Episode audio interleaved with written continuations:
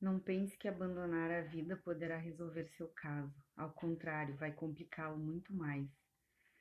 Não seja covarde, enfrente a luta que todos os seus esperam de você, a coragem até, de lutar até o fim.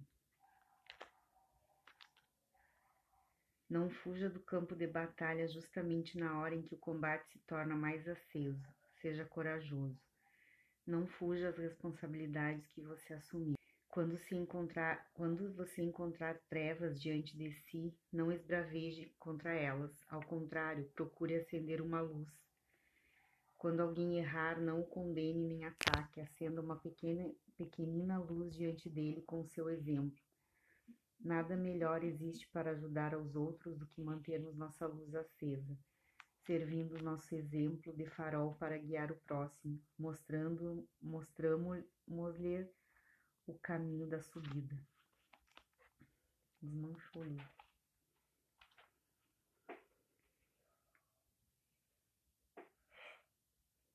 Então, nesse momento, oramos a Deus, a Jesus, rogando o amparo, a proteção dos benfeitores espirituais e que possamos todos, em união de sentimentos e de emoções, pensarmos refletirmos nos ensinamentos de nosso Divino Mestre, pois em nome de Deus e de Jesus que iniciamos o nosso Evangelho no Lar. Que assim seja.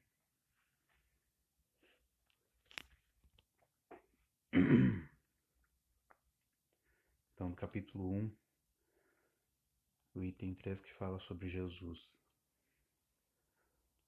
Jesus não veio destruir a lei, isto é, a lei de Deus veio cumpri-la, isto é, desenvolvê-la, dar-lhe o verdadeiro sentido e adaptá-la ao grau de adiantamento dos homens.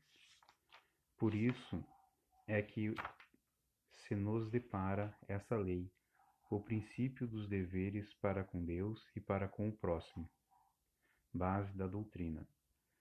Quanto às leis de Moisés propriamente ditas, ele, ao contrário, as modificou profundamente quer na substância, quer na forma, combatendo constantemente o abuso das práticas exteriores e as, in, as falsas interpretações. Por mais radical reforma, não podia fazê-las passar do que as reduzindo a esta única prescrição: amar a Deus acima de todas as coisas e ao próximo como a si mesmo. E acrescentando: aí está a lei toda e os profetas. Por estas palavras, o céu e a terra não passarão, sem que tudo seja cumprido até o último iota, quis dizer Jesus ser necessário que a lei de Deus tivesse cumprimento integral, isto é, fosse praticada na terra inteira, em toda a sua pureza, com todas as suas aplicações e consequências. Efetivamente, de que serviria haver sido promulgada aquela lei se ela devesse constituir privilégio de alguns homens ou, sequer, de um único povo? Sendo filhos de Deus, todos os homens, todos, sem distinção nenhuma, são objetos da mesma solicitude.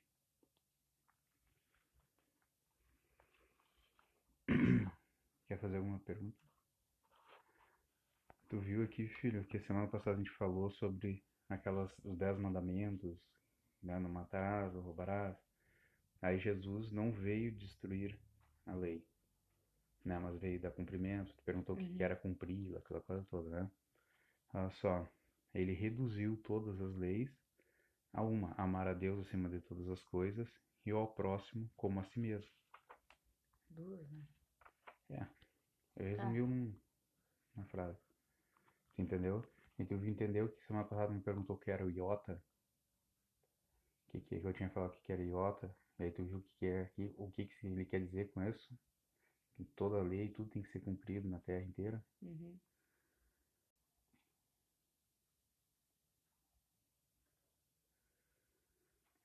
Deus, nosso Pai, que sois todo poder e bondade, dai força àqueles que passam pela provação Dai luz àqueles que procuram a verdade. e ponde no coração do homem a compaixão e a caridade. Deus, dai ao viajante a estrela guia, ao aflito a consolação, ao doente o repouso. Pai, dai ao culpado o arrependimento, ao espírito a verdade, à criança o guia, ao órfão o pai que a vossa bondade se estenda sobre tudo o que criaste. Piedade, Senhor, para aqueles que não vos conhecem, e esperança para aqueles que sofrem. Que a vossa bondade permita aos Espíritos Consoladores derramarem por toda parte a paz, a esperança e a fé. Deus, um raio, uma faísca do vosso divino amor pode abrasar a terra. Deixai-nos beber nas fontes dessa bondade fecunda e infinita, e todas as lágrimas secarão, todas as dores acalmar-se-ão. Um só coração, um só pensamento subirão até vós, como um grito de reconhecimento e de amor. Como Moisés sobre a montanha, nós vos esperamos com os braços abertos. Ó poder, ó bondade, ó beleza, ó perfeição. E queremos, de algum modo, merecer a vossa misericórdia. Deus, dai-nos a força no progresso de subir até vós. Dai-nos a caridade pura.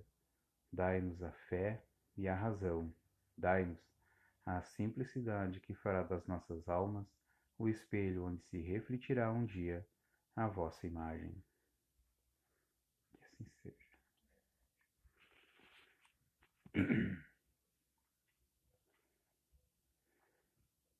Então, nesse momento, Agradecemos a proteção e o amparo que recebemos da espiritualidade, dos benfeitores espirituais enviados de Jesus, pela misericórdia de nosso Pai maior que sustenta as nossas vidas e orienta os nossos rumos, por essa bondade, por esse amor que tem por cada um de nós. Pedimos o amparo, a proteção para a próxima semana, que possamos estarmos em harmonia, em sintonia com os ensinamentos de Jesus e refletindo e buscando a prática constante em nossas vidas, nas nossas relações, nos nossos pensamentos.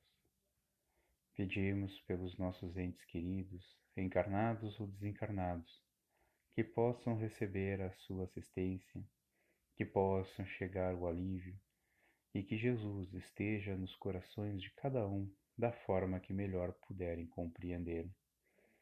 Pedimos, Pai, esse amparo, essa proteção para os nossos lares, pelos lares dos nossos irmãos. Que possamos transformar as nossas almas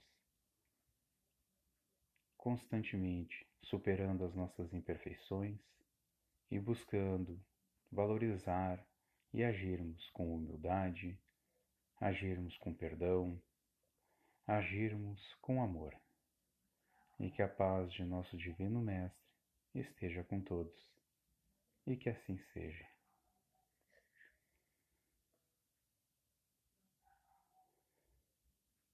Neste momento, então, oramos. Pai nosso que estás no céu, santificado seja o vosso nome, venha a nós o vosso reino, seja feita a tua vontade, assim na terra, assim como no céu. O pão nosso de cada dia nos dai hoje.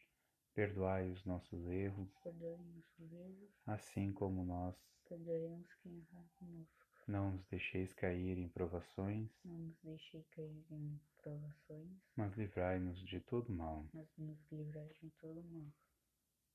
Que assim seja. Que seja. Em nome de Deus e de Jesus,